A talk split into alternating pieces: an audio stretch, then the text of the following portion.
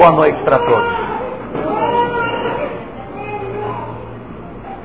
A nossa sociedade atravessa hoje um processo de aceleração, um processo de mudança crescente em todas as áreas do conhecimento humano.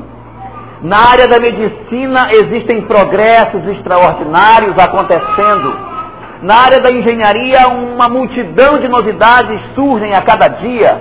Na área da psicologia, da sociologia, do direito, em todas as áreas do conhecimento humano, nós observamos um acelerar do, da busca do conhecimento, um acelerar de transformações, impulsionando a sociedade a que ela viva a cada dia ciclos mais curtos de satisfação dos indivíduos. Nós, portanto, estamos hoje inseridos numa sociedade que vive um processo de mutação, de transformação muito grande. Aquilo que nas gerações antigas demorava décadas para passar, hoje está demorando apenas poucos anos para sair de moda. As coisas antes demoravam muitos anos e agora, mais recentemente, o que é que se dá conosco? Nós observamos que o ciclo das coisas está ficando cada vez menor.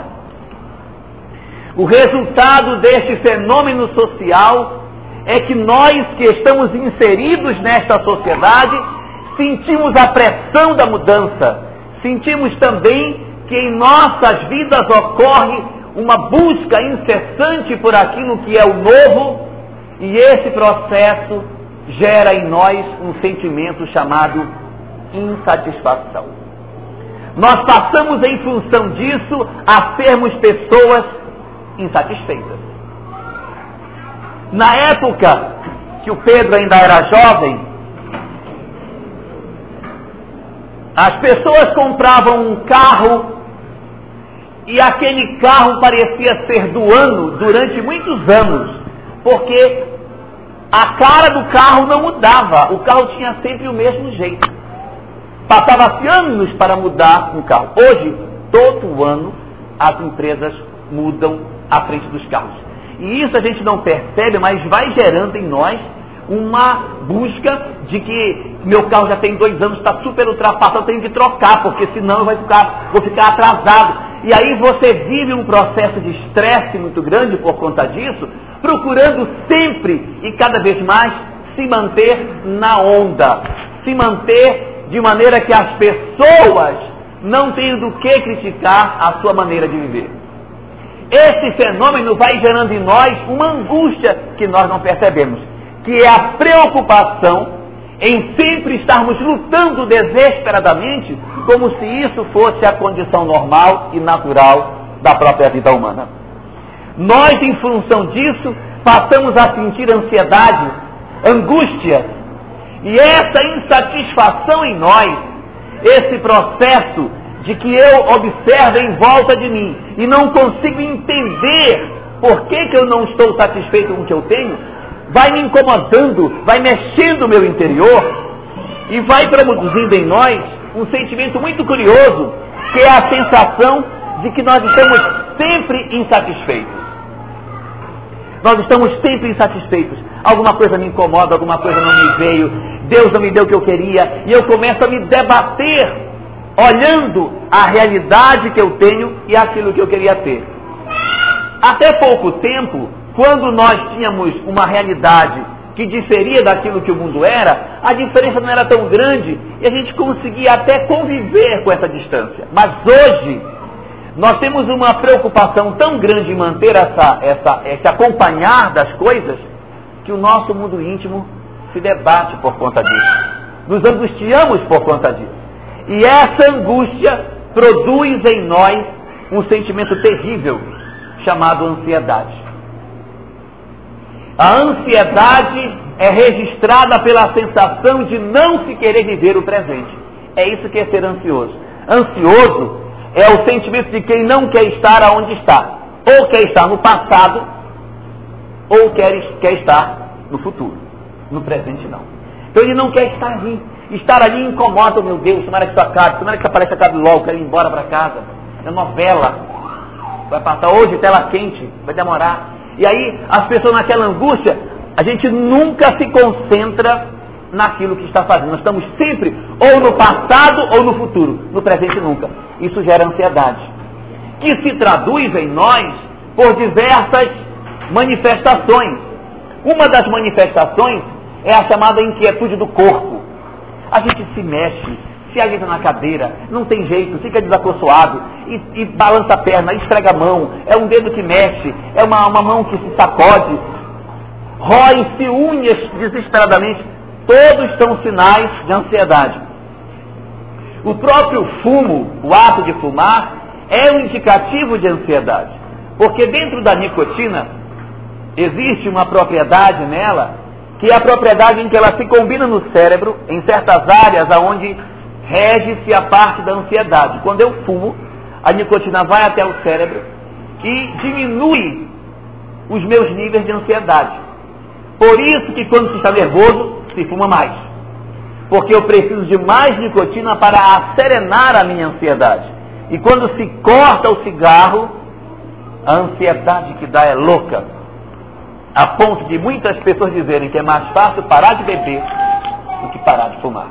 Pela dependência química que a gente passa a ter da nicotina, que no nosso cérebro vem acalmar os nossos níveis de ansiedade.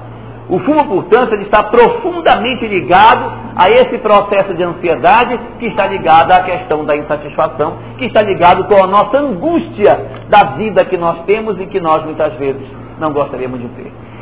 E esse nosso processo de lutar contra a realidade que nós temos, em confronto com a realidade que queríamos ter, vai esgarçando a nossa personalidade, vai esticando o fio do nosso bom senso, vai nos cansando, porque é dia após dia, semana após semana, anos a fio, nós nos debatendo para querer o quê? Para querer ajustar o que eu sonho com aquilo que eu vivo. E eu não consigo ajustar isso, e esse processo de angústia vai me tomando, vai me debatendo, vou me entristecendo, vou, me, vou perdendo as forças.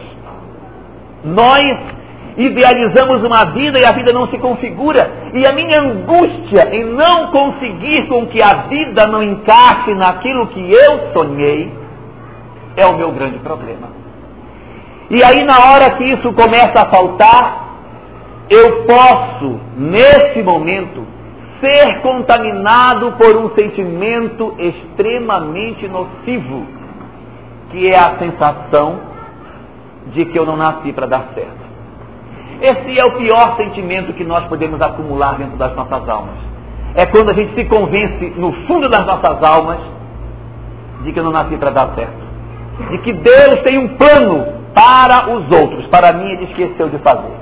Chegamos ao ponto de dizer assim: Deus, se existir, não lembra de mim. Porque eu sou um desgraçado. Eu sou um infeliz. Ninguém gosta de mim. Eu não nasci para dar certo. A minha vida está toda errada. Minha vida é, um, é, um, é, um, é uma soma de erros. Eu não sei o que vai ser feito de mim, porque eu não tenho perspectiva de solução do meu problema. E aí esta nossa angústia diante daquilo que nós gostaríamos de ser e aquilo que nós somos, vai produzindo a cada vez mais em nossas vidas a sensação de falência, de fracasso, de tristeza. E nós vamos nos fechando em nós mesmos, vamos nos matando por dentro e vamos perdendo ao longo do tempo o dom de percebermos a beleza que a vida tem, consumido com a minha própria dor consumido na minha própria angústia, que passa a ser a única e verdadeira dor do mundo. Os outros sofrem, mas eu sofro mais. Os outros têm dor, mas a minha dor é maior. E por conta disso, eu não percebo, mas eu vou fechando os meus canais com o mundo. Eu vou me fechando em mim mesmo. Eu vou abandonando as relações felizes que eu mantenho com as pessoas e vou passando a pensar cada vez mais só em mim. Porque eu é que sou infeliz. Eu é que sou um desgraçado. E quando eu começo a fazer isso, Eu vou rompendo os laços que eu tenho. Eu rompo os laços com meus filhos. Porque de repente começa a dizer, ah, eu não sei. Problema de vocês, vocês se virem. E eu passo a não me interessar mais pelo outro. Eu corto o laço. Eu corto o laço, por exemplo, com o meu cônjuge. Passo a reclamar do meu cônjuge o tempo todo. Passo a não aceitar aquilo que ele fala. E vou me fechando. Me fechando em mim mesmo, me fechando na minha própria vida. E muitas vezes, quando nós nos damos conta, nós estamos nos sentindo absolutamente sozinhos.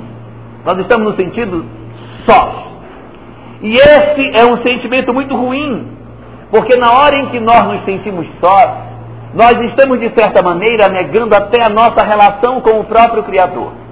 E aí é que nós entramos na zona mais perigosa desse fenômeno. É quando a própria crença de que eu tenho alguém que me cuida, alguém que me protege, alguém que tem preocupação por mim, até isso se perde. A minha dor é tão grande, a minha sensação de que eu sou um fracasso é tão profunda, que até minha relação com o Criador está ameaçada. E esse laço eu também corto. É como se nós tivéssemos na nossa personalidade vários fios que nos ligassem à vida.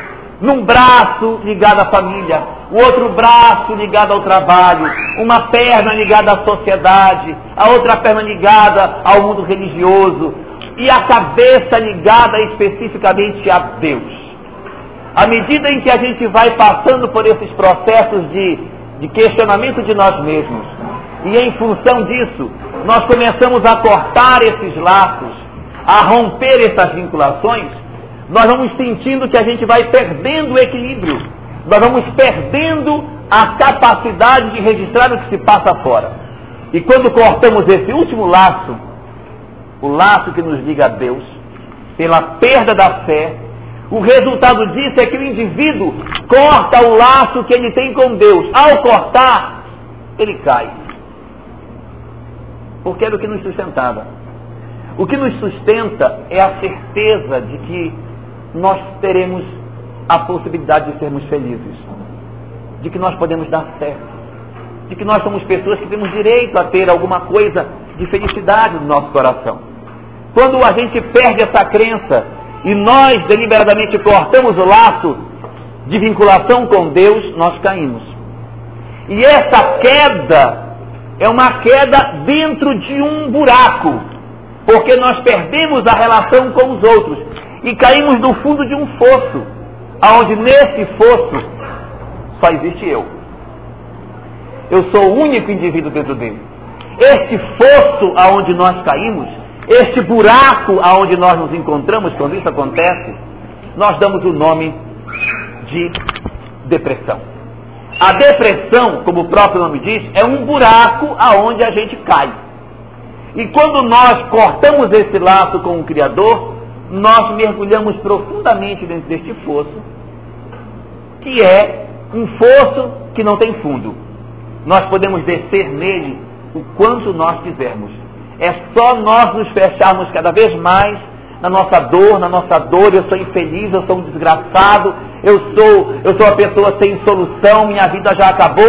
E quanto mais eu fecho essa comporta, mais eu vou descendo para o fundo desse fosso mais para as profundezas desse processo eu vou descendo.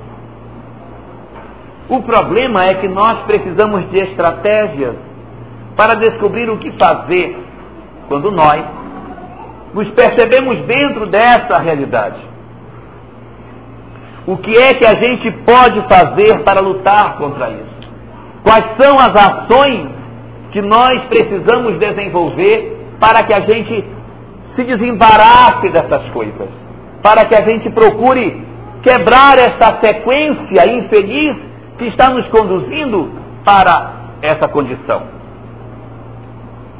E existem alguns estudiosos que trabalham essa questão.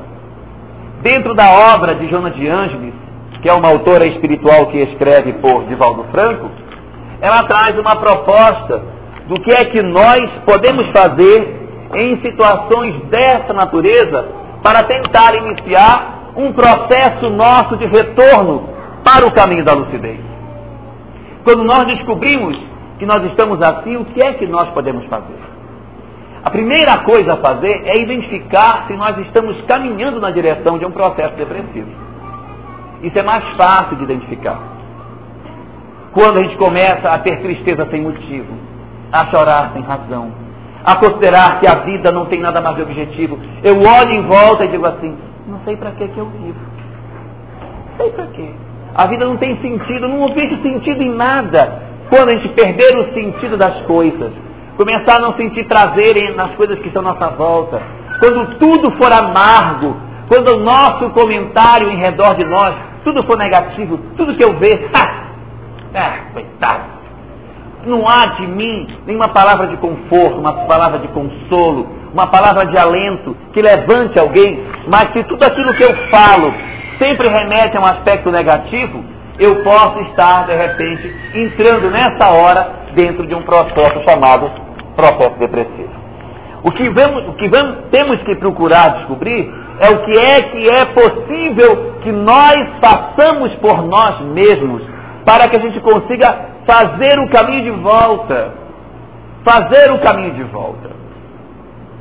E Joana de Ângeles, ela oferece para nós alguns passos fundamentais para isso. Ela oferece para a gente quatro, quatro passos que nós devemos seguir para que a gente faça esse processo de reconquista de nós mesmos, de busca de nós próprios. O primeiro passo que ela propõe para nós é que nós sejamos capazes de fugir do amargor. O que é fugir do amargor? Passo um, parar de reclamar da vida. Parar de reclamar. Fugir do amargor. Ah, isso é tão fácil. Então vá fazer para você ver. Quando você vive um processo de depressão, o amargor está na ponta da língua. Olhou, condena. Olhou, critica. É, fulano. É. Não faz nada que se aproveite. Ah, esperava isso. Essas palavras de sarcasmo, de deboche, de crítica, de, de chaveco, costure a boca. Passe a não trabalhar nessa parte, porque isso faz mal, isso envenena a alma. Cada vez que você estabelece um comentário negativo, existem muitas pessoas que dizem assim, olha, você tome cuidado. Cuidado com o mal que se faz. Porque o mal que a gente faz para o outro, o mal vai e volta. E a doutrina espírita não diz isso. Não há nenhuma obra espírita que diga que quando você faz o mal, o mal vai e depois o mal. Há uma obra que comenta a questão do mal que se faz, que é o livro Seara do Bem, que não diz isso. Diz diferente disso. Olha o que diz no livro. Toda vez que alguém faz o mal a outro alguém, não pense que o mal vai para voltar. O mal nem sai. Nem sai. O mal não sai. Como é que eu vou ter ódio uma pessoa e o mal foi todo embora, eu fiquei sem nada. E depois o mal. Gente, diz a obra que eu sou a primeira vítima do mal. Quando eu odeio alguém, eu já sou vítima. O mal nem precisou ir, eu já estou enrolado. Por quê? Não é que Deus, olha onde odiou, anota, anota. Não, é eu mesmo. O ódio perturba a minha saúde orgânica. Quem é que não que sente ódio, sente raiva e não sente que as carnes tremem, que o coração palpita, a pessoa passa mal e não quer sentir nada? Não quer que faça mal? Como não vai fazer? Claro que vai fazer mal. Se a pessoa sente, se treme todinha, passa mal, tem todo tipo de treco, como que de repente eu senti ódio dos outros? Não vai fazer mal? Vai fazer mal. Mesmo que eu não chegue a fazer ao outro aquilo que eu queria, eu já fui vítima. O mal, o mal não vai para voltar, o mal nem sai. Já está aqui. Na hora que você odiou, já me tornei vítima de mim mesmo. Eu me tornei vítima das minhas próprias opções. Portanto, fugir do amargor é a primeira peça. Parar de reclamar. parar de reclamar. Agora até eu vejo menos isso. Não sei se eu parei de ouvir ou se realmente pararam de falar, mas logo que eu cheguei aqui, o pessoal reclamava tanto de Rondônia. Oh, lugar horrível, lugar horroroso. Meu sonho é voltar para casa. Estou aqui porque não tem jeito. Estou cumprindo pena nesse lugar. Estou cumprindo pena, mas a hora que eu puder eu volto. Eu não aguento isso aqui. Não aguento isso. E aí a pessoa, imagine que é você acordar todo dia e dizer, oh meu Deus, mais um dia em Rondônia. Meu Deus do céu. Quando é que isso acaba, meu Deus? Isso é um sofrimento. Isso é uma vida de sofrimento, é uma loucura. Como é que você quer viver bem se você cultiva isso? Olha, é feio, a rua é feia, o ônibus é feio, o prédio é feio, o povo é feio, a, a rua é, a cidade é feia, tudo é. Meu pai do céu, não é assim. Se eu cair nessa faixa, eu vou enlouquecer. Eu vou enlouquecer. A primeira estratégia nossa é nós tentarmos fugir desse processo de amargor. Costurar a boca é a primeira coisa.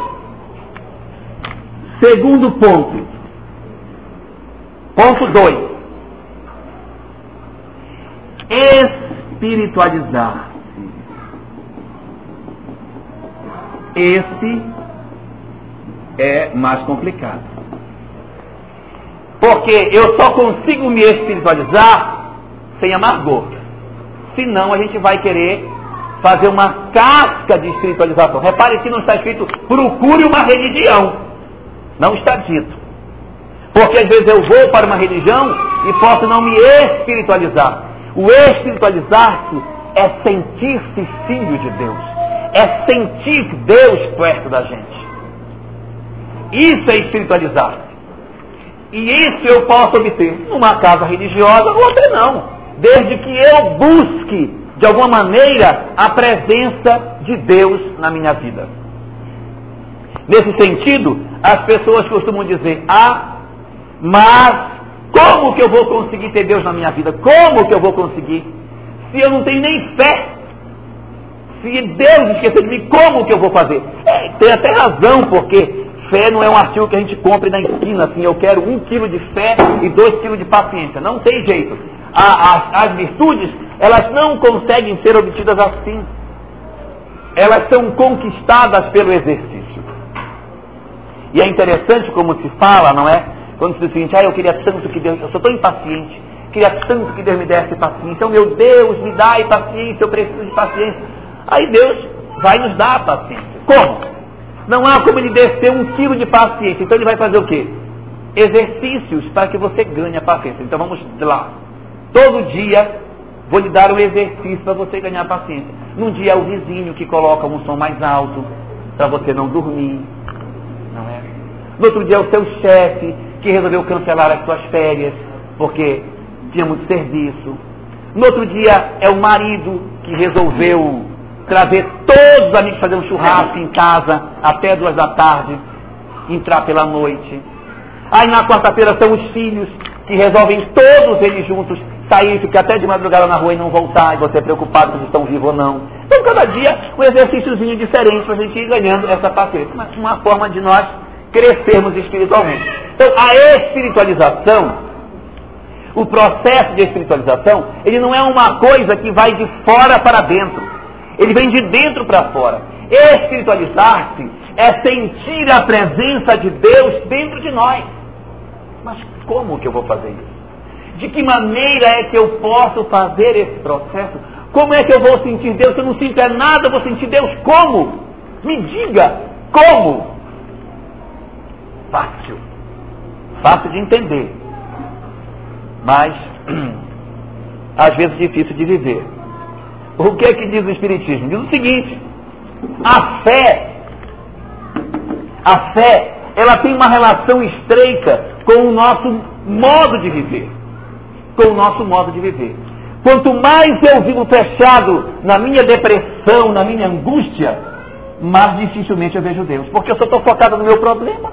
Eu só estou olhando para aquilo que eu sofro. Como que eu vou sentir a vida se eu estou todo dia tirando uma hora por dia para ficar lambendo as minhas feridas, lembrando do cara que me abandonou, lembrando do meu sócio que me roubou, lembrando da doença que eu tenho que não tem jeito. E aí, meu Deus, se eu ficar nesse processo, como é que eu vou caminhar se eu estou só olhando para trás? Igual um motorista que dirige olhando para o espelho retrovisor. Vai bater o tempo todo. Para andar, tem que olhar para frente. Se eu ficar o tempo todo olhando para trás do que já passou, vai só bater. Não tem como. Não tem jeito. Para caminhar na vida, eu tenho que trabalhar isso de maneira diferente. Não estou dizendo para ninguém olhar para o retrovisor, porque quem também não olha, bate. Olhar só um pouquinho. Como diz Emmanuel, o passado é uma olhadela rápida para se orientar e a direção é para frente. Mas o retrovisor tem, tem função, que é para eu olhar o passado e não cometer bobagem. Mas eu não posso dirigir olhando para ele. É só rápido, de relance e o olho para frente.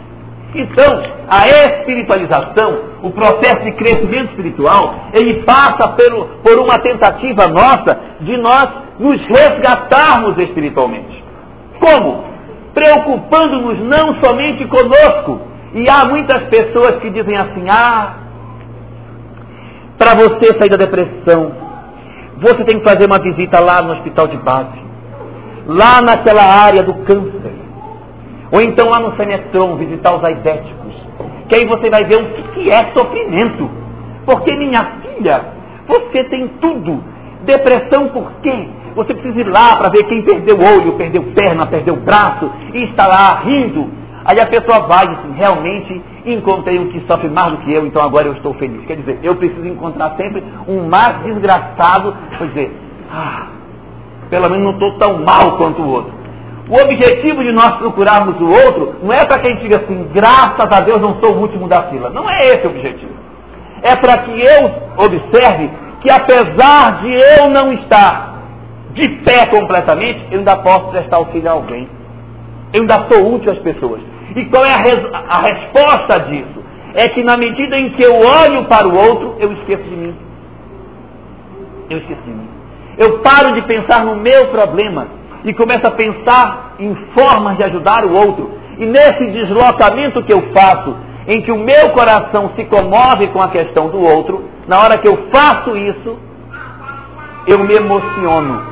E essa emoção é o germe da fé, que faz com que eu sinta o amor, porque o amor de Deus ele está em volta de nós. Só que o meu, o meu sentimento por conta da minha dor não me deixa perceber o amor de Deus. Na hora em que eu olho o semelhante, que eu me comovo com a dor dele, eu sintonizo com o bem e automaticamente eu percebo esse, esse processo aqui. A fé, portanto, ela vem como consequência da minha preocupação com o outro. Quanto mais eu atuo na preocupação com o semelhante, tanto mais fácil para mim realizar o processo de soerguimento espiritual. Se eu ficar só em mim, só em mim, só preocupado comigo, eu vou ter muito mais dificuldade para sair de um processo depressivo. A espiritualização aqui está em olhar a vida pelo lado espiritual, não reclamar das coisas e não ver só o lado material de tudo, mas ver o lado espiritual que a vida tem, ver os desdobramentos espirituais que a vida possui. Focar só em trabalho, só, só no lado material, esquece isso. Isso não é o mais importante. Existem pessoas que passaram a vida inteira acumulando dinheiro para dar para os filhos e hoje se arrependem gostariam de ter menos para tê-los mais. Mas para querer dar mais, hoje tem menos os filhos. Perderam exatamente por ter.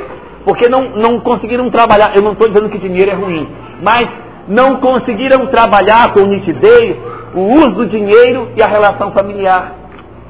Era preciso, portanto, que um processo nosso de espiritualização.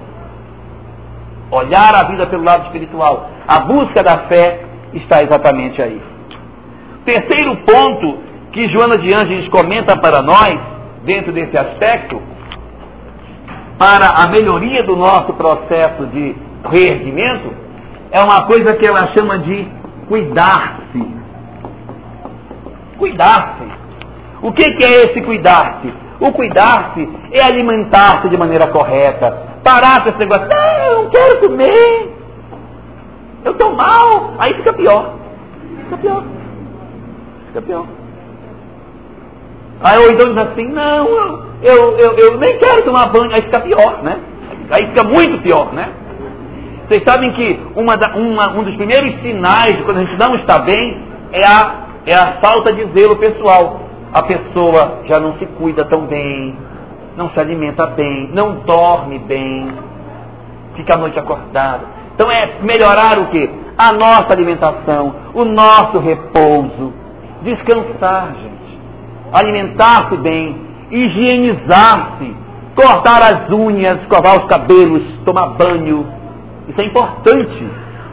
Não é assim, ah, eu não sou vaidoso, eu sou uma pessoa simples, eu não tomo banho e eu não uso desodorante. Isso não é humildade. Isso não é humildade. Não vamos entrar por essa via pelo amor de Deus. Né, Pedro?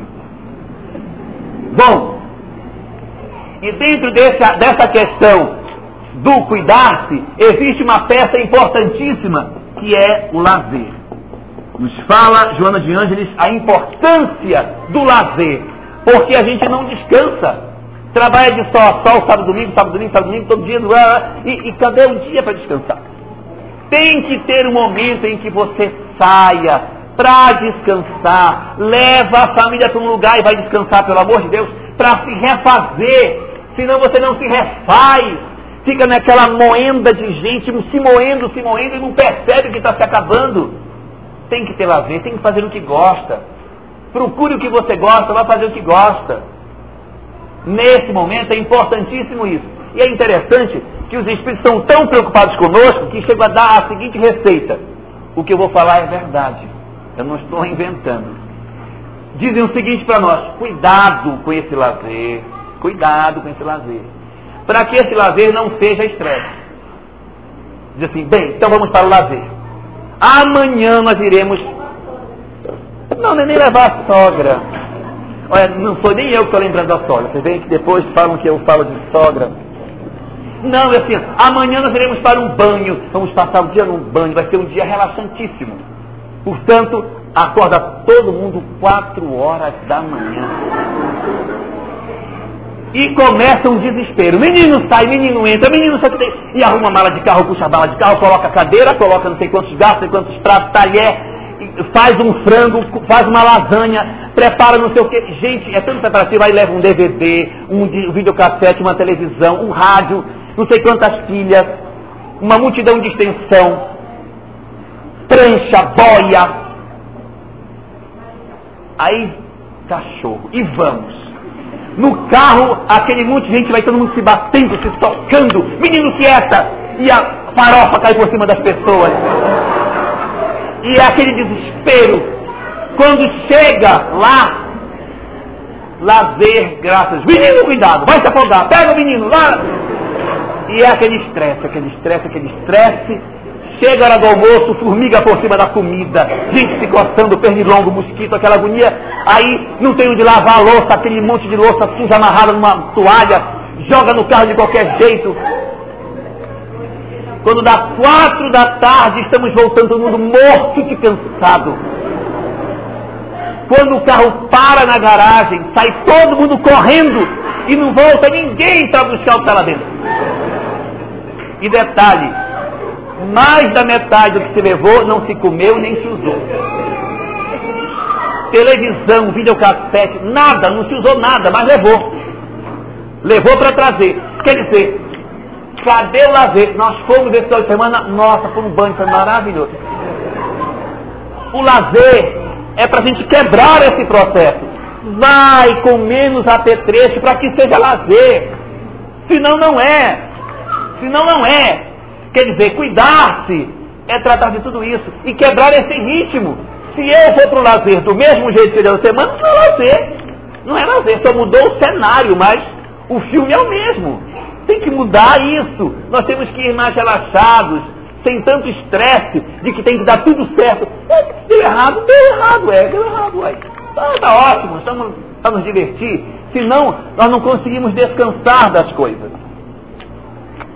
E o quarto ponto que ela fala chama-se exercício da compaixão. Esses são os quatro passos. O exercício da compaixão é a capacidade nossa de nos comovermos com a dor do outro, que está relacionada com a questão da espiritualização. Se eu não exercito compaixão, se eu não me comovo com o outro, como que eu vou sair desse processo?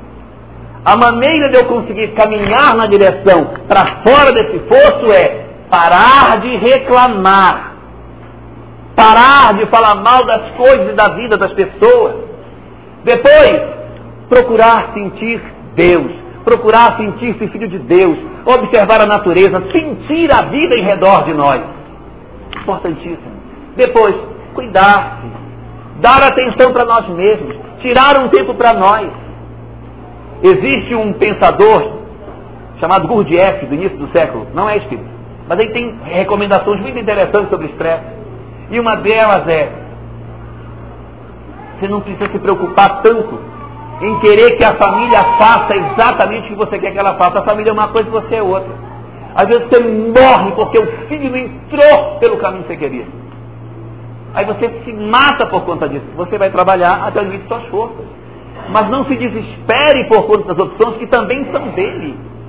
São do outro. O outro é o outro e você é você. Nós devemos cumprir a nossa parte. E ele cumpre a dele. O nosso papel é não descuidar-se e não abandonar a tarefa. Mas ninguém deve colocar nas costas a culpa porque, apesar de eu tudo ter feito, o filho enveredou pelo caminho equivocado. Quem tiver dúvida sobre isso, pegue no livro dos Espíritos, questão 592 e 593, que aborda exatamente essa questão da responsabilidade dos pais nos erros dos filhos. Bom, depois desse cuidar-se todo, dessa preocupação consigo mesmo, exercitar a compaixão. A preocupação com o semelhante, a preocupação com o outro, sentir na nossa alma doçura. Se eu não exercitar isso, se eu não for capaz de ter doçura em mim, vai ficar muito complicado.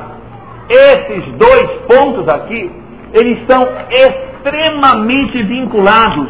Não há como eu me espiritualizar sem exercitar a compaixão. Vejamos aqui a mensagem de abertura, o que dizia. Se alguém diz, eu amo a Deus, espiritualização, e aborrece seu irmão, é mentiroso. Pois quem não ama seu irmão a quem vê, como poderá amar a Deus a quem não vê? Nós temos, na verdade, uma vinculação muito profunda entre esses dois pontos. E eu só vou conseguir ter um processo de soerguimento mais fácil na medida em que eu fizer esforço para sair disso. Porque enquanto eu estiver fechado no meu egoísmo, sem buscar nada disso, fechado em mim mesmo e procurando simplesmente olhar a minha própria dor, a depressão continuará estabelecida. Nós só conseguiremos de fato fazer um crescimento nosso na direção do nosso próprio progresso, na medida em que a gente quebrar essas algemas do nosso próprio egoísmo e abraçarmos uma proposta de mudança a partir de um roteiro claro e seguro daquilo que nos compete fazer, para que nós sejamos felizes como Deus nos programou para que nós fôssemos e porque nós seremos sim. Mas cedo ou mais tarde nós alcançaremos esta felicidade. É a nossa rebeldia em seguir esse roteiro de amor que nos impede de usufruir daquilo que já é nosso, que é o dom de sermos felizes. Deus nos criou para que nós sejamos felizes, não há dúvida disso, e esse é o destino de todos nós. Quem amar mais, chegará mais cedo. Quem amar menos, chegará mais tarde, quando desenvolver o amor. Mas, indubitavelmente, todos os filhos de Deus tem um encontro marcado com Ele. E nós também. O nosso processo de amargor, de depressão, de fuga da vida é que nos afasta disso, que nos afasta de sentir mais plenamente a presença de Deus perto de nós. É uma questão que, infelizmente, ninguém pode fazer pela gente. Só nós é que podemos abrir a porta desse fosso e sair de dentro dele. Só dois. Eu vou contar uma historinha então de dois minutos, segundo Pedro. Não é espírita, Pedro. Conta-se que havia um homem que ele era extremamente perverso, muito mal, muito mal. E esse homem comandava um exército muito grande. E por onde ele e o seu exército passava, deixavam rastros de morte, de destruição. Matava as mulheres, as crianças, os homens, os velhos, tocava fogo nas aldeias, matava as criações, tudo que havia fôlego era destruído. E assim o seu exército ia conquistando e destruindo por onde quer que ele passasse. E diz a história que esse general perverso, tão perverso que, segundo se dizia, aonde a pata do cavalo dele pisava, nem grama mais nascia. Um dia andando por uma, um bosque cheio de folhas no chão, observou que no meio da caminhada uma aranha atravessava a estrada de um canto para o outro. Quando ele percebeu, a pata do cavalo ia esmagar exatamente a aranha. Quando ele sentiu que a aranha ia ser esmagada, ele puxou as rédeas do cavalo e salvou a aranha, que se escondeu por entre as folhas e foi embora. Ele mesmo estranhou aquilo disse: Puxa, mas como é que pode? Eu sempre fui um cara tão cruel, matei tantas pessoas tão friamente e me comovi com uma aranha. O que, que é isso? Mas apesar de haver se questionado, isso não mudou o seu proceder e ele continuou sendo, apesar da aranha, o mesmo sanguinário conquistador que havia sido antes. E conta a história que com ele, assim como um dia vai acontecer conosco, a morte veio visitá-lo. E ele, ao ser visitado pela morte, transferiu-se para o mundo espiritual. Não é espírita, tá, Pedro? Essa, essa história não é espírita. E aí, chegando ao mundo espiritual, o espírito que o recebeu, recebeu disse o seguinte: Bem, meu amigo, você não tem na sua ficha nada, nada, absolutamente nada de positivo. Você conquistou, matou, destruiu, só levou desgraça. Então, para você está reservado um destino. O seu destino é descer nesse fosso. E ele foi obrigado a descer num fosso. Mas como? Eu descer num fosso, mas ser um grande. Não, você vai, não, não vou descer, não vou descer. Meu amigo, não temos nada na sua ficha aqui, ó. Só desgraça, não tem um fato positivo. Se tivesse alguma coisa de bom que você tivesse feito, você não descer para o fosso. Mas infelizmente a ficha corrida aqui não tem nada. Ele ficou assim pensando e relembrou, realmente não tinha nada de bom. De repente ele disse, eu tenho uma coisa boa que eu fiz. E o anjo, o que foi? uma aranha. Uma vez na estrada eu salvei uma aranha. O que é uma aranha perto das milhares de pessoas que você matou? Pare com isso. Não, mas se eu não tivesse salvado a aranha, eu ia para o buraco? Não ia? Ia. Então, se eu salvei a aranha, eu, eu, eu tenho que ter um fosso. Não, mas eu, fosso. Não, fosso. Aí, pá, lá você desceu para o fosso. E aí ele ficou naquele fosso desesperado, querendo sair, arranhava as mãos na parede, arrancava as unhas, e as pessoas junto com ele gritando, que era um monte de gente naquele fosso desesperado, ele louco para ir embora, mas era um fosso profundo, que nem o fosso de depressão. E ele ali dentro debatendo-se, querendo sair dali, não conseguia sair. Até que numa noite que ele já tinha se cansado de, de tentar sair sem conseguir, ele olhou lá no topo, lá no alto, apareceu uma aranha, que começou a tecer uma linha, um que descia na direção dele. Quando ele viu aquilo, ele disse, meu Deus, é a aranha. A aranha que eu salvei. E ele está pensando num fio, eu vou descer esse fio, vai ser agora, vou subir nele. E ficou esperando o fio aparecer. Quando o fio apareceu, agarra o fio e sai. E o fio foi descendo, descendo, descendo. Quando o fio chegou na altura da mão, ele pegou o fio da aranha e começou a subir.